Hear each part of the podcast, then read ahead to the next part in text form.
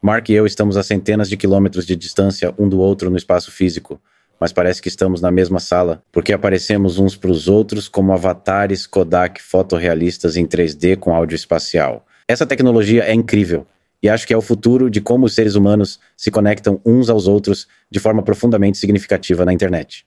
Esses avatares podem capturar muitas das nuances das expressões faciais que nós, humanos, usamos para comunicar emoções uns aos outros. Agora, só preciso trabalhar para aprimorar meus recursos de expressão de emoções do ser humano subjacente. Este é o podcast de Lex Friedman e agora, queridos amigos, aqui está Mark Zuckerberg.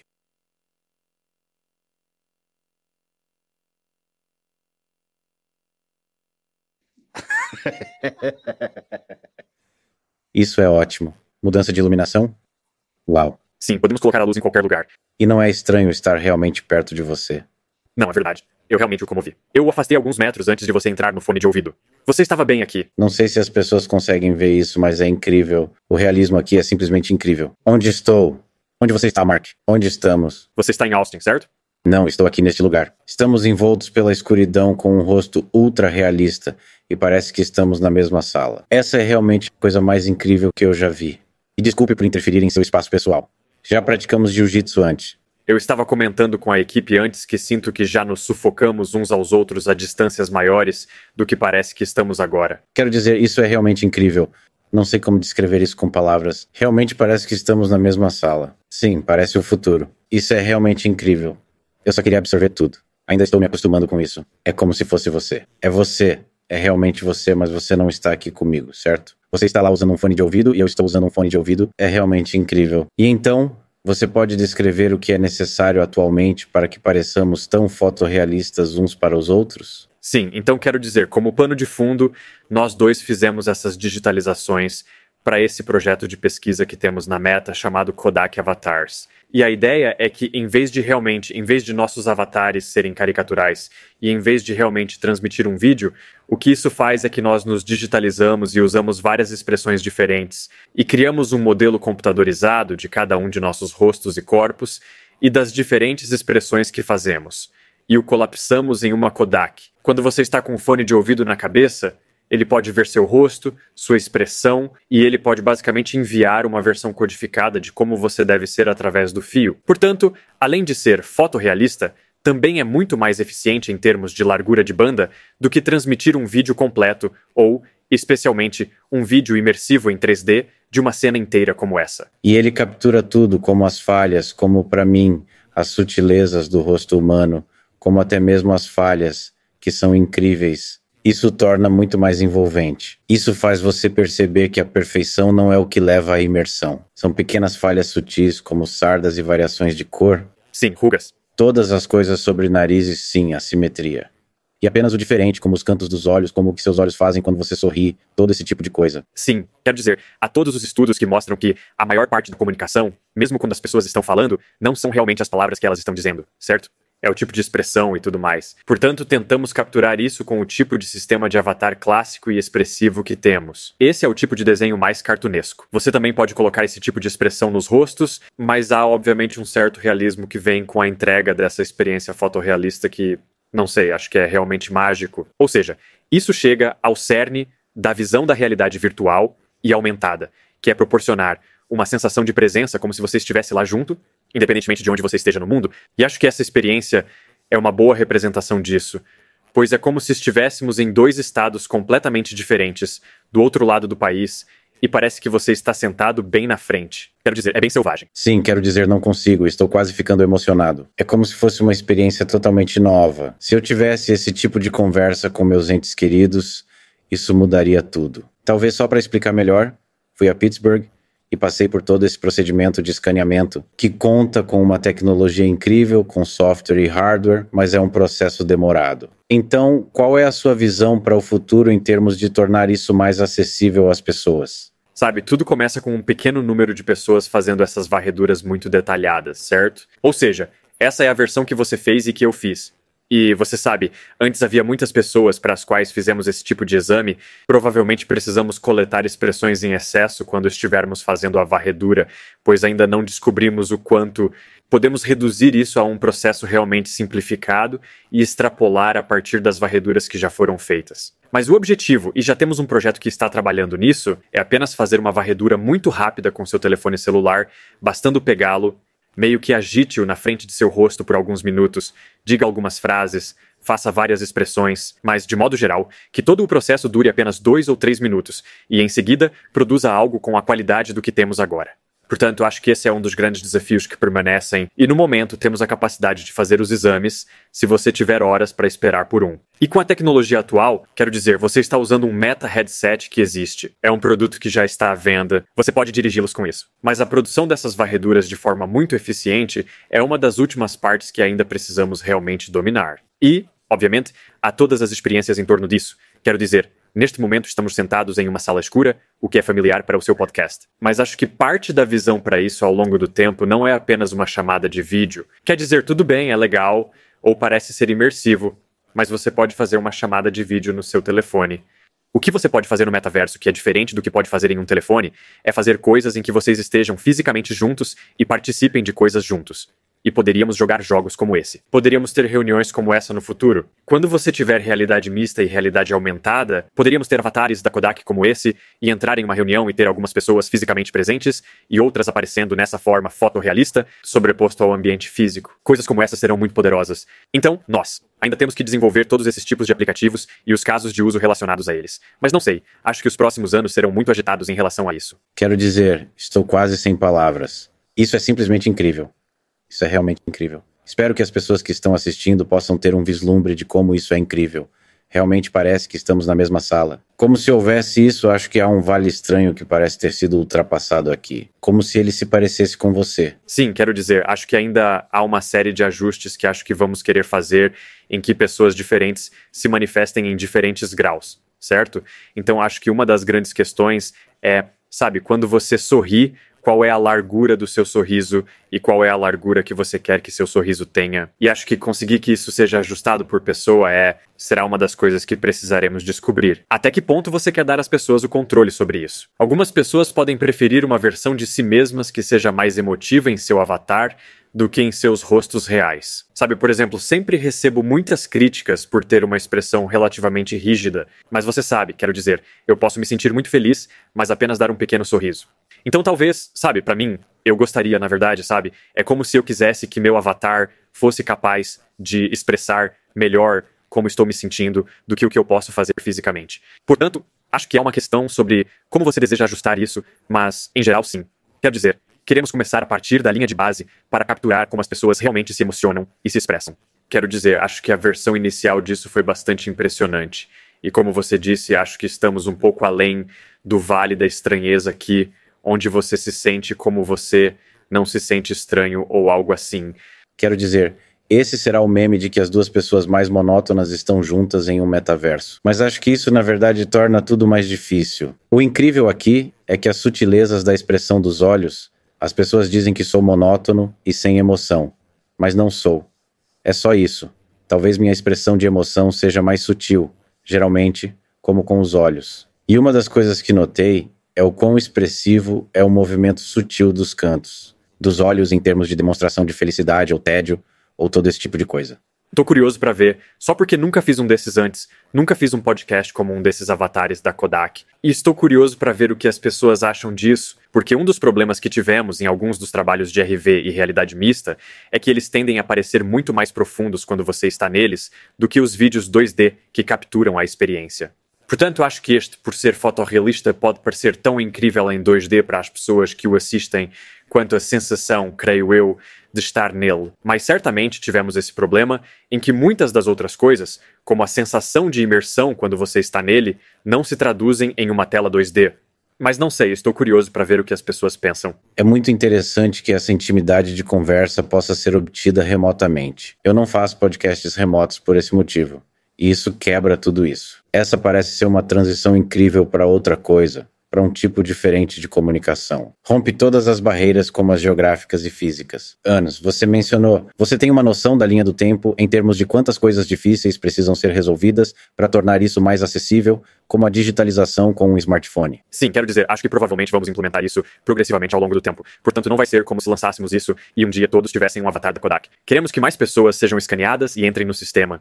E depois queremos começar a integrá-lo a cada um de nossos aplicativos, certo? Para que você sabe, eu acho que para muitas das coisas de estilo de trabalho, produtividade, acho que isso fará muito sentido. Em muitos ambientes de jogos isso poderia ser bom, mas os jogos tendem a ter seu próprio estilo, certo? Onde você quase quer se adequar mais ao estilo estético do jogo. Mas acho que para fazer reuniões, e uma das coisas que recebemos muito feedback sobre as salas de trabalho, onde as pessoas ficam bastante impressionadas com a experiência e com a sensação de que você pode estar distante, mas sentir que está fisicamente presente em uma mesa com pessoas. Mas então, você sabe, recebemos alguns comentários de que as pessoas têm dificuldade com o fato de os avatares serem tão expressivos e não parecerem tão realistas nesse ambiente. Portanto, acho que algo como isso pode fazer uma grande diferença para essas reuniões remotas, especialmente com o lançamento do Quest 3, que será o primeiro produto de realidade mista convencional, certo? Você está realmente pegando expressões digitais de uma pessoa ou de objetos e sobrepondo-as ao mundo físico. Acho que a capacidade de fazer reuniões remotas e coisas do gênero, onde você está apenas em sessões remotas com amigos, quero dizer, acho que isso será muito empolgante. Portanto, sim, a implementação nos próximos anos não está pronta para ser um tipo de produto convencional ainda, mas queremos continuar sintonizando e continuar recebendo mais exames e continuar, você sabe, e meio que implementá-lo em mais recursos. Mas sim, quero dizer, definitivamente nos próximos anos, você verá muitas outras experiências como essa. Sim, eu adoraria ver algumas celebridades escaneadas e algumas não celebridades, e apenas mais pessoas experimentando isso. Eu adoraria ver isso. Isso é algo que, quero dizer, minha mente está explodindo. Estou literalmente sem palavras, porque é muito difícil transmitir o quanto isso é incrível, como eu sinto a emoção, como sinto a presença, sinto as sutilezas da emoção em termos de reuniões de trabalho ou qualquer tipo de podcasts. É assim. Isso é fantástico. Não preciso nem mesmo de seus braços ou pernas. Isso é. Bem, temos que conseguir isso. Esse é o seu próprio desafio. E parte da pergunta também é: então você tem o exame, então é necessária uma certa quantidade de computação para conduzir isso, tanto para os sensores no fone de ouvido quanto para renderizá-lo. Portanto, uma das coisas que estamos trabalhando é qual é o nível de fidelidade ideal, certo? Você poderia fazer o corpo inteiro em uma espécie de Kodak e isso pode ser bastante intensivo. Mas uma das coisas em que estamos pensando é como, tudo bem, talvez você possa costurar uma versão de fidelidade um pouco menor do seu corpo, mas ainda assim ter os principais movimentos. Mas seu rosto é realmente a coisa em que temos mais resolução, certo? Em termos de capacidade de ler e expressar emoções. Quero dizer, como você disse, se você mover as sobrancelhas um milímetro, isso realmente muda a expressão e o que você está emitindo. Por outro lado, mover o braço uma polegada provavelmente não tem tanta importância. Então, sim, acho que queremos trazer tudo isso para cá. E esse será um dos trabalhos do próximo período também. Você mencionou o Quest 3 que está sendo lançado também tive a chance de experimentar isso. Isso é fantástico. Então, como você conseguiu fazer o mixer? Portanto, não se trata apenas de realidade virtual, mas de realidade mista. Sim, quero dizer, acho que ele será o primeiro dispositivo de realidade mista convencional. Quero dizer, obviamente enviamos o Quest Pro no ano passado, mas ele custava 1.500 dollars. E parte do que me deixa muito orgulhoso é o fato de tentarmos inovar, não apenas em promover o estado da arte e fornecer novos recursos, mas em torná-lo disponível para todos. E você sabe, nós temos isso e ele está sendo lançado e custa os 500 dólares. E, de certa forma, acho que a realidade mista é realmente melhor no Quest 3 do que era, do que a que estamos usando agora no Quest Pro. Portanto, estou muito orgulhoso da equipe por ter sido capaz de oferecer esse tipo de inovação e lançá-la. Mas, você sabe, parte disso é apenas um software que você ajusta com o tempo e se torna melhor. Parte disso é que você monta um produto e descobre quais são os gargalos em termos de torná-lo uma boa experiência. Assim, conseguimos que a resolução das câmeras e sensores de realidade mista fosse várias vezes melhor no Quest 3. E achamos que isso fez uma grande diferença quando vimos a experiência que conseguimos criar para o Quest Pro, e parte disso também se deve ao fato de que a Qualcomm acabou de lançar seu chipset de próxima geração para VR e MR, que trabalhamos com eles em uma espécie de versão personalizada. Mas isso estava disponível este ano para o Quest 3 e não estava disponível no Quest Pro. Então, de certa forma, o Quest 3, mesmo não sendo um produto profissional, é um produto que não é, na verdade tem um conjunto de chips mais forte do que a linha Pro por um terço do custo. Por isso estou muito empolgado para colocar isso nas mãos das pessoas. Ele faz todas as coisas de RV que o Quest 2 e os outros também fizeram. Ele faz isso melhor porque a tela é melhor e o chip é melhor, então você terá gráficos melhores. Ele é 40% mais fino, portanto também é mais confortável. Mas a RM é realmente a grande mudança de capacidade. E parte do que é empolgante em todo esse espaço agora é que ele não é como os smartphones onde as empresas lançam um novo smartphone todos os anos e você quase não consegue perceber a diferença entre ele e o do ano anterior. Agora, para isso, cada vez que lançamos um novo fone de ouvido, ele tem um novo recurso importante. E a grande novidade agora é a realidade mista, a capacidade de basicamente pegar representações digitais de pessoas ou objetos e sobrepô-las ao mundo. E basicamente há uma versão em que você terá esses aumentos ou hologramas e experiências que você pode levar para sua sala de estar ou para um espaço de reunião ou escritório. Outra coisa que eu acho que será uma inovação muito mais simples é que há muitas experiências de RV atualmente que não precisam ser totalmente imersivas. Se estivermos jogando um jogo de tiro ou fazendo uma experiência de condicionamento físico, às vezes as pessoas ficam preocupadas em balançar os braços, por exemplo, será que vou bater em uma lâmpada ou algo assim? Portanto, ter isso em realidade mista é muito mais confortável para as pessoas, certo? Você ainda obtém a imersão na experiência 3D e pode ter uma experiência que não seria possível apenas no mundo físico, mas por estar ancorado e ser capaz de ver o mundo físico ao seu redor, parece muito mais seguro e protegido. E acho que muitas pessoas também vão gostar muito disso. Então, sim, estou muito animado para ver como as pessoas o utilizam. Mas sim, o Quest 3 será lançado no final do outono. Sim, e tive a experiência com outras pessoas sentadas ao redor, e há muitos móveis. Assim você pode ver esses móveis e conhecer essas pessoas. E você pode ver essas pessoas curtindo o ridículo de você balançando os braços. Quero dizer, presumivelmente eles são seus amigos. Mesmo que eles zombem de você, há muito amor por trás disso. E eu pude vivenciar isso. Essa é uma experiência realmente fundamentalmente diferente da RV pura. Tipo, com um zumbi saindo das paredes. Sim, é como se alguém estivesse atirando em você e você se escondesse atrás do seu sofá de verdade para se esquivar do fogo. É incrível como tudo está integrado, mas também como coisas sutis, como em uma sala sem janelas. Você pode adicionar janelas a ela e olhar para fora enquanto os zumbis correm em sua direção, mas ainda assim é uma bela vista externa, sabe? Sim, é realmente, e isso é feito com câmeras na parte externa do headset que fazem a passagem. Acho que essa tecnologia é incrível, capaz de fazer isso em um fone de ouvido pequeno. Sim, e não são apenas as câmeras. Basicamente, você precisa de várias câmeras para capturar os diferentes ângulos e o espaço tridimensional. E é um problema de computação e de IA bastante complexo mapear isso para sua perspectiva, certo? Como as câmeras não estão exatamente onde seus olhos estão, os olhos de duas pessoas não estarão exatamente no mesmo lugar. Você precisa alinhar tudo isso e, em seguida, fazer isso basicamente em tempo real e gerar algo que pareça que pareça natural e, em seguida, sobreponha os objetos digitais que você quiser colocar lá. Portanto, sim, é um desafio técnico muito interessante. E acho que continuaremos ajustando isso nos próximos anos também, mas estou muito empolgado com o lançamento, pois acho que o Quest 3 será o primeiro dispositivo desse tipo que milhões de pessoas receberão. Essa é a realidade mista. E é somente quando você tem milhões de pessoas usando algo que você começa a perceber e toda a comunidade de desenvolvedores realmente começando a fazer experimentos e construir coisas, porque agora haverá pessoas que realmente as usarão. Portanto, acho que teremos, você sabe, um pouco desse volante com o Quest Pro, mas acho que ele será realmente acelerado quando o Quest 3 for lançado. Então, sim, estou bastante empolgado com esse projeto. Além disso, não há rastreamento de mãos, portanto, não é necessário ter um controle. Portanto, as câmeras não estão apenas fazendo a passagem de toda a realidade física ao seu redor, ele também está rastreando os detalhes de suas mãos para usá-los, por exemplo, para reconhecimento de gestos, esse tipo de coisa. Sim, conseguimos avançar muito mais no reconhecimento de mãos em um período de tempo mais curto do que eu esperava. Então isso foi muito legal. Não sei, você viu a experiência de demonstração que criamos em torno do piano? Tipo, sim, o piano, aprender a tocar piano. Sim, é incrível. Basicamente, você está tocando piano em uma mesa e isso sem nenhum controle.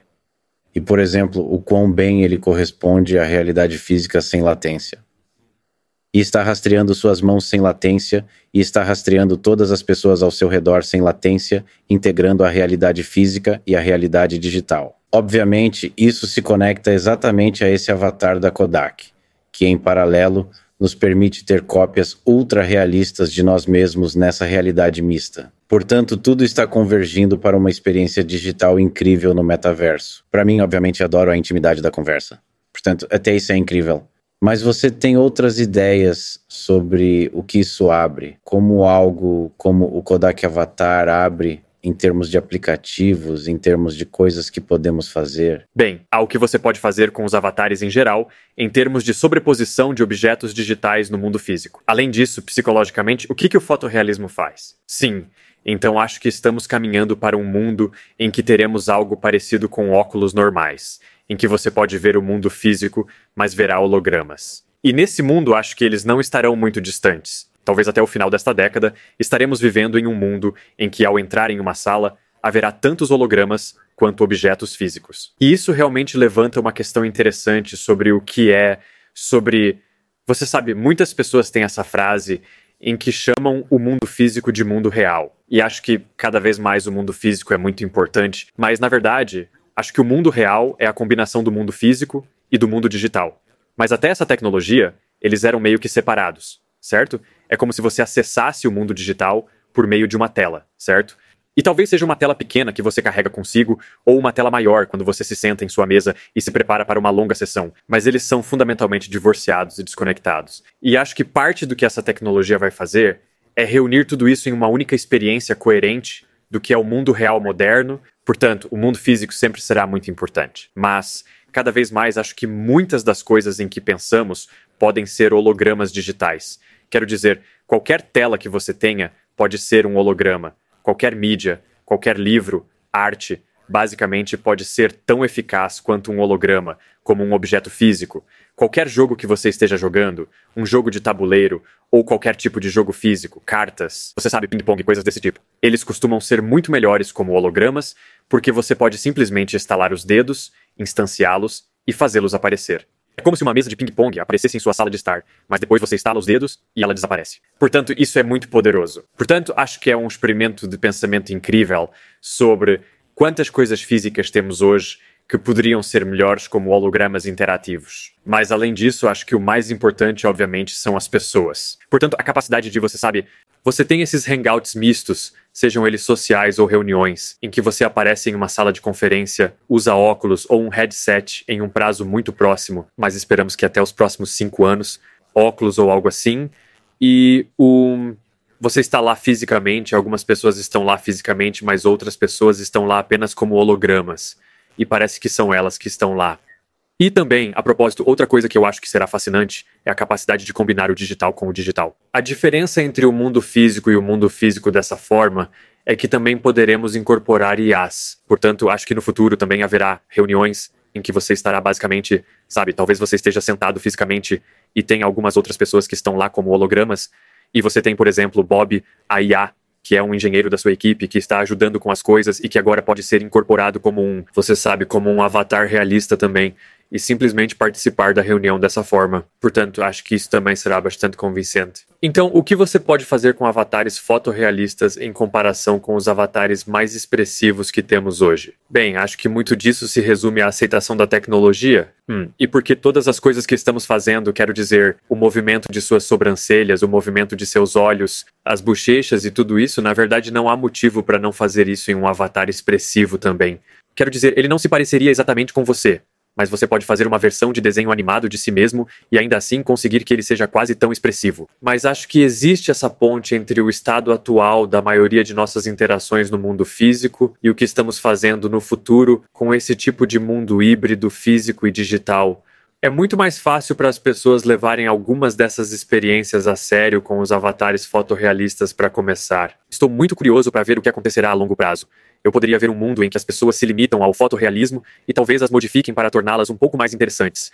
Mas talvez fundamentalmente gostemos de coisas fotorrealistas. Mas também consigo ver um mundo em que, quando as pessoas se acostumarem com os avatares fotorrealistas e com essas experiências, acho que poderá haver um mundo em que as pessoas realmente preferirão poder se expressar de maneiras que não estejam tão ligadas à realidade física. E essa é uma das coisas que me deixa muito curioso e não sei, em vários de nossos experimentos internos sobre isso, uma das coisas que achei psicologicamente muito interessante é que as pessoas não têm problemas em misturar coisas fotorrealistas e não fotorrealistas. Portanto, poderíamos ter uma, sabe, para essa cena específica em que estamos agora, acontece que estamos em um quarto escuro. Acho que parte dessa decisão estética foi baseada na maneira como você gosta de fazer seu podcast. Mas já fizemos experiências como essa, em que você tem um fundo de desenho animado mas as pessoas com quem está falando são fotorrealistas e as pessoas parecem achar que isso é completamente normal, certo? Isso não o incomoda.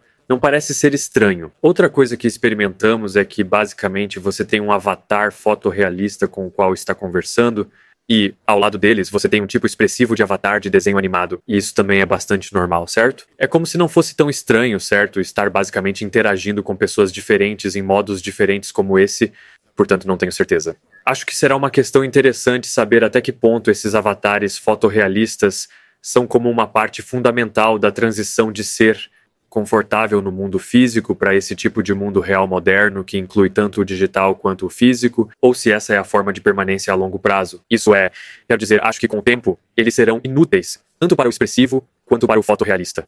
Só não sei qual será o equilíbrio. Sim, é uma questão filosófica muito boa e interessante, mas, para mim, a curto prazo, o fotorrealismo é incrível, a ponto de eu preferir, como você disse, a sala de trabalho, mas como em uma praia com uma cerveja, apenas para ver um amigo meu remotamente em uma cadeira ao meu lado, bebendo uma cerveja. Quero dizer que, da forma mais realista possível, é uma experiência incrível. Portanto, não quero que ele use chapéus falsos, não quero nada disso. Só quero relaxar com um amigo, bebendo cerveja, olhando para o mar, sem estarem juntos no mesmo lugar. Quero dizer que essa experiência é fundamentalmente uma experiência de alta qualidade, uma amizade. O que quer que busquemos na amizade parece estar presente ali, no mesmo tipo de realismo que estou vendo agora. Isso é um divisor de águas. Então, para mim, isso é, eu posso me ver ficando com isso por um longo tempo. Sim, e também é um romance e uma façanha tecnológica, certo? Conseguir fazer isso é algo impressionante e acho que, até certo ponto, é apenas uma experiência incrível. Mas eu já estou, desculpe interromper, já estou esquecendo que você não é real. Assim, na verdade, é uma novidade. Legal, esta é apenas uma versão avatar de mim. Essa é uma questão filosófica profunda, sim. Tipo, é tipo, ok, então isso, meu cabelo está um pouco mais curto nisso do que meu cabelo físico está agora. Provavelmente preciso cortar o cabelo. Na verdade, eu fiz a barba hoje de manhã, mas se não tivesse feito, sabe, eu ainda poderia ter esse avatar fotorrealista com uma barba mais limpa, certo? Mesmo que eu esteja, você sabe, alguns dias depois, hum, fisicamente. Portanto, acho que começarão a surgir essas questões sutis em que o avatar é realista, hum, no sentido de que essa é a sua aparência no momento da captura, mas não é necessariamente uma precisão temporária da sua aparência exata neste momento. E acho que com o passar do tempo surgirão várias perguntas que também serão fascinantes. Você quer dizer como a natureza da identidade de quem somos? Somos as pessoas, você sabe como as pessoas fazem, como o corpo de praia no verão. As pessoas seriam a favor do exame, elas tentarão perder peso e ficar mais bonitas e sensuais, com o cabelo bonito e tudo mais. Isso levanta a questão de que, se muitas pessoas interagem com a versão digital de nós mesmos, quem realmente somos? Somos a entidade que está dirigindo o avatar ou somos o avatar? Bem, quero dizer, acho que nossos corpos físicos também flutuam e mudam com o tempo. Portanto, acho que há uma questão semelhante. Qual é a nossa versão disso? Certo. Há como, quero dizer, e é uma questão de identidade interessante, porque, tudo bem, é como, não sei, é como se o peso flutuasse ou coisas do gênero. Acho que a maioria das pessoas não tende a pensar em si mesma como a. Não sei, é uma questão psicológica interessante. Algumas, talvez algumas pessoas, e talvez muitas pessoas pensem em si mesmas como o tipo de pior versão. Mas acho que muitas pessoas provavelmente pensam em si mesmas como a melhor versão. E o que você é no dia a dia não se encaixa necessariamente em nenhuma dessas opções. Portanto, acho que isso sim com certeza haverá vários cientistas sociais e pessoas que precisarão fazer isso, e psicólogos realmente. Haverá muito a entender sobre como nossa percepção de nós mesmos e dos outros mudou a partir disso? Bem, essa pode ser uma pergunta um pouco complicada e obscura, mas um dos primeiros sentimentos que tive ao experimentar isso é que eu adoraria conversar com meus entes queridos. E a próxima pergunta que tenho é que gostaria de conversar com pessoas que não estão mais aqui e que são seus entes queridos. Por exemplo, se você olhar para o futuro, isso é algo em que você pensa quando as pessoas morrem, mas elas ainda podem existir no metaverso. Você ainda pode, sabe, conversar com seu pai, conversar com seu avô, sua avó e sua mãe depois que eles falecerem. O poder dessa experiência foi uma das primeiras coisas que me veio à mente, porque é como se isso fosse muito real. Sim, acho que há muitas normas e coisas que as pessoas precisam entender sobre isso. Provavelmente há um equilíbrio em que se alguém perdeu um ente querido e está de luto, pode haver maneiras de interagir ou reviver certas lembranças que podem ser úteis, mas também há um limite em que isso pode se tornar prejudicial à saúde. E quero dizer, não sou especialista nisso, então acho que teríamos que estudar e entender isso com mais detalhes. Infelizmente, já temos uma boa experiência em como lidar com a morte, a identidade e o conteúdo digital das pessoas por meio da mídia social. Infelizmente, as pessoas que usam nossos serviços morrem todos os dias e suas famílias geralmente querem ter acesso a seus perfis. Temos protocolos completos pelos quais passamos, nos quais há certas partes que tentamos memorizar, de modo que a família possa ter acesso a elas, para que a conta não desapareça imediatamente.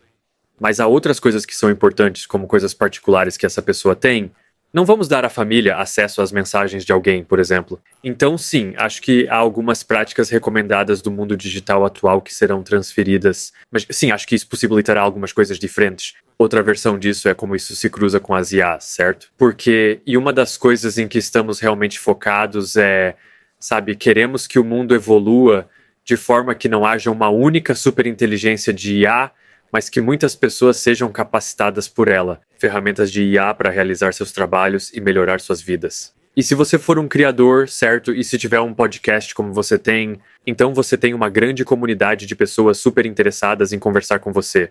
Sei que você adoraria cultivar essa comunidade e interagir com ela online fora do podcast também.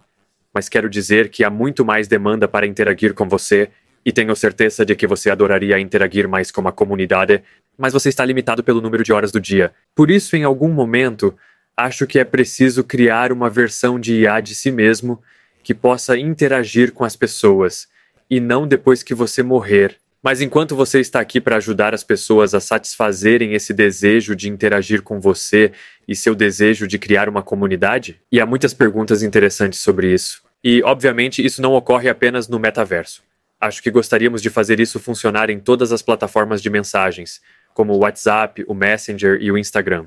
Direto, mas certamente há uma versão disso em que, se você pudesse ter uma versão avatar de si mesmo no metaverso com a qual as pessoas pudessem interagir, poderia definir uma espécie de versão de IA em que as pessoas soubessem que estão interagindo com uma IA, que não é, sabe, o tipo de versão física de você, mas talvez essa IA, mesmo que eles saibam que é uma IA, seja a melhor opção, porque eles provavelmente não o farão. Você sabe, necessariamente todos podem interagir com você diretamente. Acho que essa pode ser uma experiência realmente interessante há muitas coisas que precisamos acertar em relação a isso, você sabe. Ainda não estamos prontos para liberar a versão para que um criador possa criar uma versão por conta própria, mas estamos começando a fazer experiências com ele em termos de liberação de várias IAs com as quais as pessoas podem interagir de diferentes maneiras. E acho que isso também será um conjunto muito poderoso de recursos que as pessoas terão ao longo do tempo. Portanto, você fez grandes avanços no desenvolvimento dessas primeiras personalidades de IA com a ideia de poder conversar com elas nos aplicativos Meta e ter algo interessante, tipo único de conversas. Você pode descrever sua visão sobre esses primeiros passos e quais são alguns dos desafios técnicos? Sim. Então, quero dizer, grande parte da visão vem dessa ideia de que, sim, acho que não queremos necessariamente que haja uma grande superinteligência. Queremos capacitar todos para que se divirtam mais, atinjam suas metas de negócios e façam tudo o que estão tentando fazer. Se alguns forem mais voltados para os assistentes, há um tipo de assistente mais simples que estamos construindo e que se chama apenas Meta AI. É simples, você pode conversar com ele em qualquer um de seus tópicos. Ele não tem um rosto, certo? É um pouco mais baunilha, neutra e factual, mas pode ajudar você com várias coisas. Em seguida, houve uma série de casos mais voltados para os negócios. Então, digamos que você queira entrar em contato com uma pequena empresa. Da mesma forma, essa empresa provavelmente não quer ter que contratar alguém para atender aos telefones. E você provavelmente não quer esperar ao telefone para falar com alguém, mas ter alguém com quem você possa conversar de forma natural e que possa ajudá-lo se você tiver um problema com um produto, ou se você quiser fazer uma reserva, ou se quiser comprar algo online, ter a capacidade de fazer isso e ter uma conversa natural em vez de navegar em algum site ou ter que ligar para alguém e esperar, em espera será muito bom tanto para as empresas quanto para as pessoas comuns que desejam interagir com as empresas. Depois haverá uma série de casos de uso que considero divertidos, certo? Portanto, acho que haverá IAs capazes de contar piadas para que você possa colocá-las no bate-papo com os amigos. Quer dizer, acho que muito disso se deve ao fato de sermos uma empresa social, certo? Ou seja, nosso objetivo principal é ajudar as pessoas a se conectarem de diferentes maneiras. E parte do que me entusiasma é como habilitar esse tipo de IA para facilitar a conexão entre duas ou mais pessoas.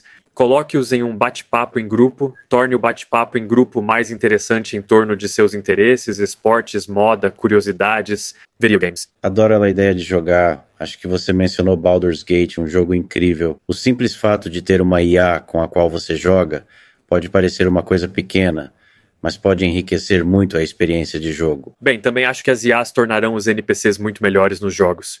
Portanto, essa é uma coisa à parte com a qual estou bastante animado. Mas sim, quero dizer, uma das IAs que criamos e que em nossos testes internos as pessoas mais gostaram é uma aventura baseada em texto como mestre de masmorras. E acho que parte do que tem sido divertido, e falamos um pouco sobre isso, mas conseguimos algumas figuras culturais reais para interpretar várias dessas pessoas e ser a personificação e o avatar delas. Em termos das próximas etapas, né, se você mencionou o Snoopy, para criar uma IA do Snoopy, então basicamente uma réplica da personalidade da IA, uma cópia ou não uma cópia, talvez inspirada no Snoopy. Quais são alguns dos desafios técnicos disso? Como é essa experiência para que o Snoopy possa criar essa IA? Portanto, no início, criar novas personas é mais fácil, porque não é necessário se ater exatamente ao que essa pessoa física gostaria, como ela gostaria de ser representada. É como se fosse apenas um novo personagem que criamos. Mesmo assim, o Snoopy, nesse caso, é basicamente um ator certo? Ele está interpretando o mestre das masmorras, mas não é o Snoop Dogg, certo? Mas é quem quer que seja o mestre da masmorra. Se você quiser realmente fazer com que uma IA incorpore um criador real, há todo um conjunto de coisas que você precisa fazer para garantir que a IA não diga coisas que o criador não quer, certo? E que a IA saberá as coisas e será capaz de representá-las da maneira que o criador desejaria e da maneira que o criador saberia. Portanto, acho que é menos uma questão de fazer com que o avatar os expresse. Temos uma espécie de V1 que lançaremos logo após o Kinect, mas que ficará melhor com o tempo. No entanto, muito disso se trata apenas de continuar criando os modelos para essas IAs, pois elas são cada vez mais numerosas. Não sei, você poderia dizer que é confiável ou previsível em termos do que eles comunicam. Dessa forma, quando você quiser criar a IA do assistente Lex com a qual sua comunidade possa conversar, você pode, você sabe, não programá-los como computadores normais. Você os está treinando. Eles são modelos de IA não são programas de computador normais, mas você quer que eles sejam previsíveis o suficiente para que você possa definir alguns parâmetros para eles. E mesmo que não seja perfeito o tempo todo, você deseja que ele possa permanecer dentro desses limites. Então, isso é muito do que eu acho que precisamos pregar para os criadores. E é por isso que, na verdade, esse é um problema muito mais difícil do que começar com novos personagens que você está criando do zero. Portanto, acho que esse provavelmente começará a ser lançado no ano que vem, não este ano, mas experimentando com os personagens existentes, o assistente, os jogos e várias personalidades diferentes e experimentando com algumas pequenas empresas. Acho que esse material estará pronto para ser feito este ano e estamos lançando-o basicamente logo após o Connect. Sim, estou profundamente entretido com a possibilidade de me sentar comigo mesmo e dizer: Ei, cara, você precisa parar com as piadas de pai. Ou algo assim. A ideia de um podcast entre você e o assistente de IA não é um podcast Lex, Quero dizer, existe uma experiência de avatar aquático, de ser capaz de congelar a si mesmo, basicamente imitando a si mesmo. Portanto, tudo o que você faz, você se vê fazendo. Essa é uma experiência surreal.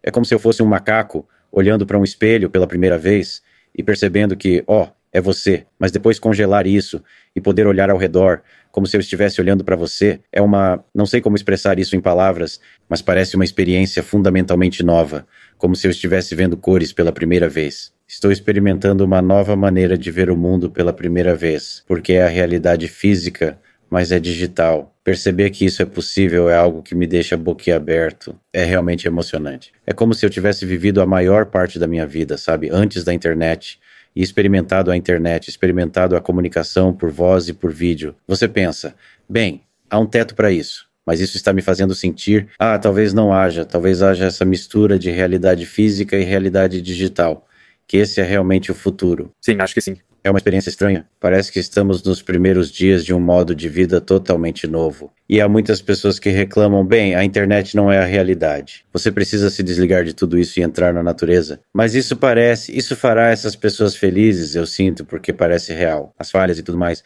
Sim, bem, quero dizer, uma grande parte de como estamos tentando projetar esses novos produtos de computação é que eles devem ser físicos. Acho que uma grande parte do problema com computadores, TVs e até mesmo telefones é que, sim, Talvez você possa interagir com eles em lugares diferentes, mas eles são fundamentalmente como se você estivesse sentado, parado. E quero dizer que as pessoas não foram feitas para ser assim. Quero dizer, acho que você e eu temos essa paixão em comum por esportes e artes marciais e por fazer coisas que nos deixam em movimento. É como se grande parte do que nos torna pessoas fosse o fato de nos movimentarmos. Não somos apenas como um cérebro em um tanque, certo? É onde a experiência humana é física. Portanto, não se trata apenas de ter a expressão imersiva do mundo digital. Trata-se de poder realmente reunir isso de forma nativa. E eu realmente acho que o mundo real é essa mistura do físico e do digital certo? Há muito digital neste momento, para que ele fique isolado em uma tela pequena, mas o físico é muito importante. Portanto, você não quer ficar sentado o dia todo em uma mesa. Portanto, acho que esse é sim, acho que esse é o futuro. Acho que o tipo de maneira filosófica que eu gostaria que o mundo funcionasse no futuro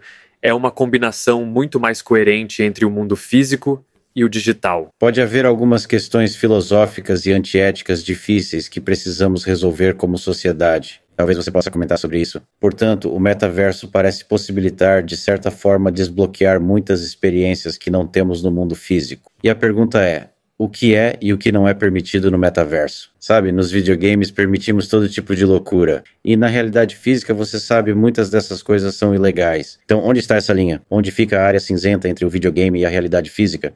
Você tem uma noção disso? Bem, acho que existem políticas de conteúdo e coisas do gênero, certo? Em termos do que as pessoas têm permissão para criar. Mas quero dizer, muitas das regras relacionadas à física, eu acho, tentam ter uma sociedade que seja o mais livre possível. O que significa que as pessoas podem fazer o que quiserem, a menos que você cause danos a outras pessoas e infrinja seus direitos. E a ideia de dano é um pouco diferente em um ambiente digital. Quero dizer, quando entro em um mundo com meus amigos, a primeira coisa que fazemos é atirar uns nos outros, o que obviamente não faríamos no mundo físico, pois vocês machucariam uns aos outros. Mas em um jogo, isso é como se fosse apenas uma diversão.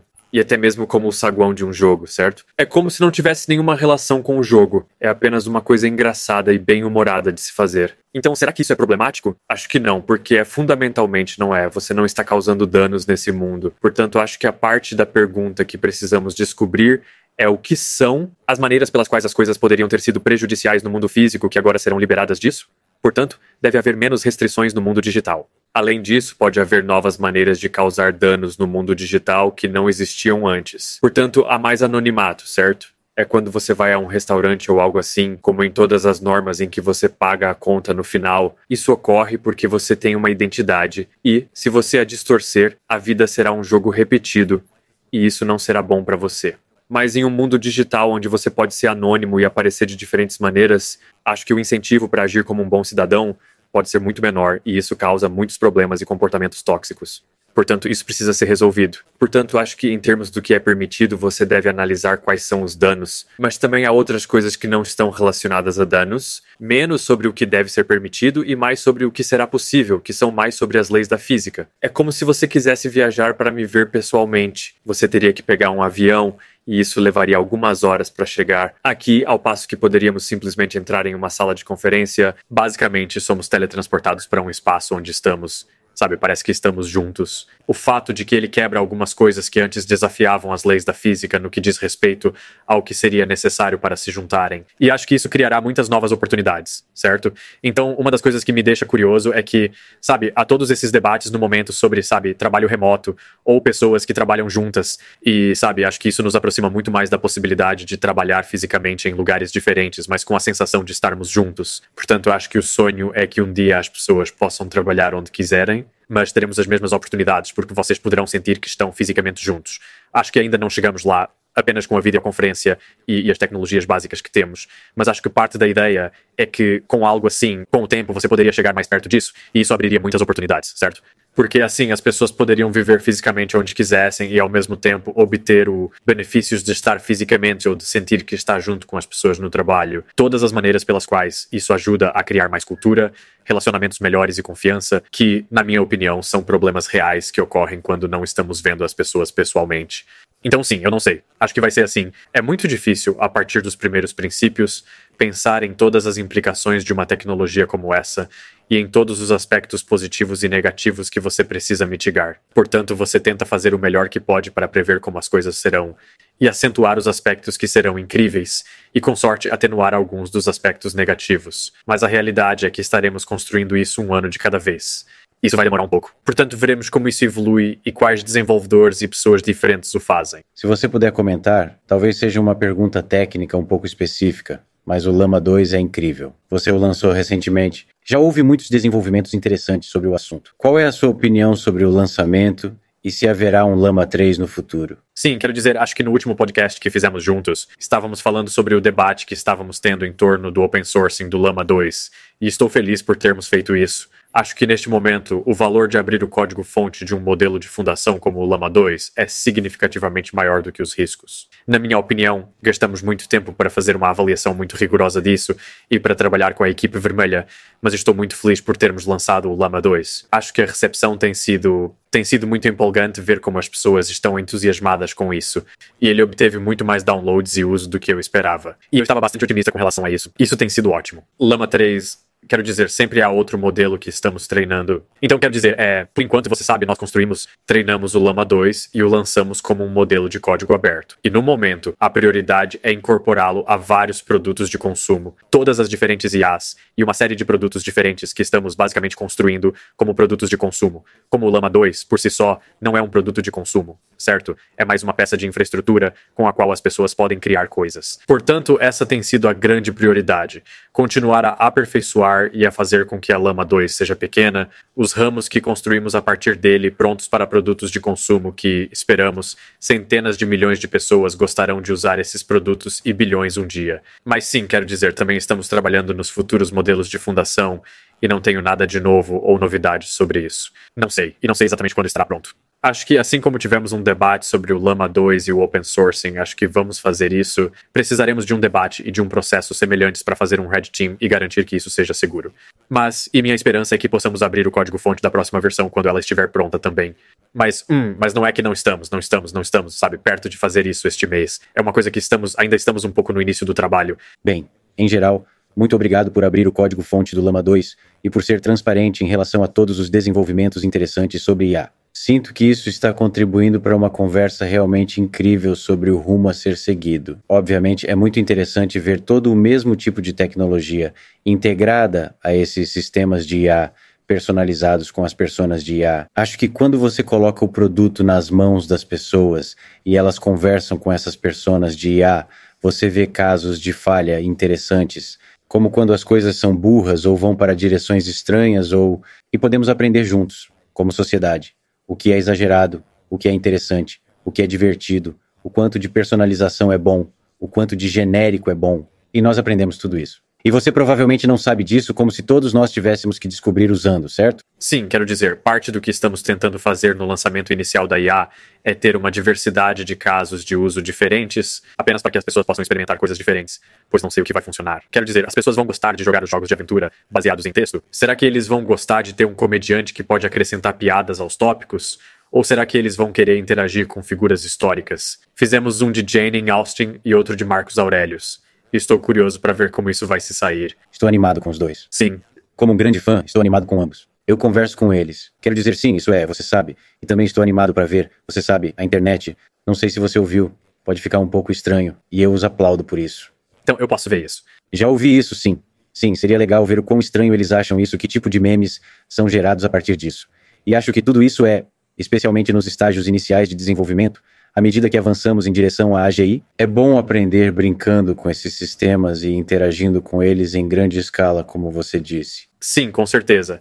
Quero dizer, é por isso que, uma vez que estamos começando com um conjunto, também estamos trabalhando nessa plataforma que chamamos de AI Studio, que fará com que, com o tempo, qualquer pessoa possa criar uma dessas IAs quase como se estivesse criando qualquer outro conteúdo UGC na plataforma. Então, estou animado com isso. Acho que até certo ponto não veremos todo o potencial disso até que você tenha toda a criatividade de toda a comunidade para criar coisas. Mas há muitas coisas que precisamos acertar. Portanto, estou animado para fazer isso em etapas. Não acho que ninguém esteja realmente fazendo o que estamos fazendo aqui. Acho que há pessoas que estão fazendo coisas como personagens fictícios ou voltados para o consumidor, mas até que ponto estamos construindo isso com os avatares e a expressividade e fazendo com que eles possam interagir em todos os diferentes aplicativos e eles terão perfis e poderemos envolver as pessoas no Instagram e no Facebook. Acho que vai ser muito divertido. Bem, ainda estou. Estamos falando de IA. Mas ainda estou impressionado com o tempo todo que estou conversando com o Mark Zuckerberg. E você não está aqui, mas sente que está aqui. Já tive várias conversas íntimas com pessoas sozinhas em uma sala e essa é a sensação. Por isso esqueço por longos períodos de tempo que não estamos na mesma sala. E para eu imaginar um futuro em que eu possa, com um estalar de dedos, fazer isso com qualquer pessoa em minha vida. O fato de podermos ligar agora mesmo e ter esse tipo de experiência 2D superficial, ter essa experiência como se estivéssemos sentados um ao lado do outro, é como se não pudéssemos imaginar como isso muda as coisas, onde você pode ter imediatamente conversas íntimas e individuais com qualquer pessoa. Isso pode, de uma forma que nem mesmo podemos prever, mudar a civilização. Bem, quero dizer, grande parte da tese por trás de todo o metaverso é dar às pessoas a capacidade de sentir que você está presente com alguém. Essa é a principal coisa sobre a qual falo o tempo todo. Mas acho que há muito o que processar sobre isso. Do meu ponto de vista, estou definitivamente aqui. Apenas não estamos fisicamente no mesmo lugar. Não é como se você não estivesse falando com uma IA, certo? Mas acho que o que é novo é a capacidade de transmitir por meio da tecnologia uma sensação de presença quase física. Portanto, o que não é fisicamente real é o fato de estarmos no mesmo lugar físico, mas todo o resto é. E acho que isso leva a essa questão um tanto filosófica sobre qual é a natureza do mundo real moderno. E acho que isso é realmente essa combinação de um mundo físico e a presença que sentimos, mas também ser capaz de combinar isso com esse mundo digital cada vez mais rico, poderoso e capaz que temos e com toda a inovação que está sendo criada nele. Por isso acho que é muito empolgante, porque o mundo digital está aumentando sua capacidade e nossa habilidade de fazer coisas incríveis, mas o mundo físico é tão profundo e muito do que nos torna humanos é o fato de sermos seres físicos. Portanto, acho que não queremos fugir disso e passar o dia todo em uma tela. E esse é um dos motivos pelos quais me preocupo tanto em ajudar a moldar e acelerar essas futuras plataformas de computação. Acho que isso é muito poderoso. E mesmo que a versão atual seja como se você estivesse usando um fone de ouvido, acho que essa será de longe a plataforma de computação mais humana e social que já existiu. E é isso que me deixa animado. Sim, acho que só para ficar nesse tipo de natureza mutável da realidade, do que é real, talvez mudando-a para o tipo de consciência. Portanto, o que é real é a experiência subjetiva de uma coisa que a faz parecer real em vez de necessariamente estar no mesmo espaço físico. Porque parece que estamos no mesmo espaço físico e que a experiência consciente disso é provavelmente o que é real. Não como o espaço-tempo, mas como a física dele. Como se você estivesse basicamente quebrando a física e se concentrando na consciência. Isso é o que é real. É apenas o que está acontecendo em minha cabeça. Mas há muitas coisas sociais e psicológicas que acompanham essa experiência que antes era apenas a presença física certo? Acho que há uma intimidade, uma confiança, há um nível de comunicação, porque grande parte da comunicação é não verbal e se baseia nas expressões que você compartilha com alguém quando está nesse tipo de ambiente. E antes disso, essas coisas só teriam sido possíveis se eu tivesse pegado um avião e voado para Austin e me sentado fisicamente com você no mesmo lugar. Acho que estamos basicamente contornando essas leis da física e proporcionando os benefícios sociais e psicológicos de poder estar presente e sentir que você está lá com outra pessoa. O que, na minha opinião, é um benefício real para qualquer pessoa no mundo. E acho que, como você disse, acho que isso será algo muito profundo. Hum, e muito disso é, você sabe, essa é a promessa do metaverso e o que você sabe, porque você sabe, eu, eu apenas, bem, eu acho que essa é a próxima fronteira para uh, para o que estamos trabalhando.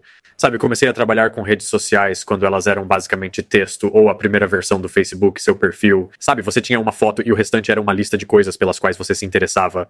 Depois, passamos por um período em que estávamos fazendo fotos e agora estamos em um período em que a maior parte do conteúdo é em vídeo. Mas há uma tendência clara de que, com o passar do tempo, isso aconteça. A maneira como queremos nos expressar e obter insights e conteúdo sobre o mundo ao nosso redor fica cada vez mais rica e vívida. E acho que a capacidade de estar imerso e de se sentir presente com as pessoas ao seu redor ou com as pessoas com quem você se importa é importante. Do meu ponto de vista, é claramente a próxima fronteira. Acontece que isso é incrivelmente difícil do ponto de vista tecnológico, certo? Para isso, é necessário desenvolver essas novas plataformas de computação e pilhas de software completamente novas. Mas sinto que é isso que estamos aqui para fazer como empresa. Bem, eu realmente adoro a conexão que vocês têm por meio de conversas. Portanto, para mim, esse fotorrealismo é muito, muito empolgante. Estou muito empolgado com esse futuro e agradeço a você por tê-lo construído. Graças a vocês e às incríveis equipes da Meta que conheci, aos engenheiros e a todos que conheci aqui. Obrigado por ajudar a construir esse futuro. Obrigado, Mark, por falar comigo dentro do metaverso. Isso está me surpreendendo. Não consigo me expressar. Eu adoraria medir minha frequência cardíaca durante todo esse tempo. Seria hilário se você estivesse sentado em uma praia neste momento. Não estou, estou em uma sala de conferências. Ok, bem, estou em uma praia e não estou usando calças. Peço desculpas por isso a qualquer pessoa que esteja me observando no espaço físico. De qualquer forma, muito obrigado por falar hoje. Isso realmente me surpreendeu. É uma das experiências mais incríveis de minha vida. Portanto, obrigado por me dar isso. Incrível, incrível. Que bom que você pôde conferir. E é sempre divertido conversar. Tudo bem, vejo você em breve. Até mais. Isso é incrível, cara. Isso é incrível.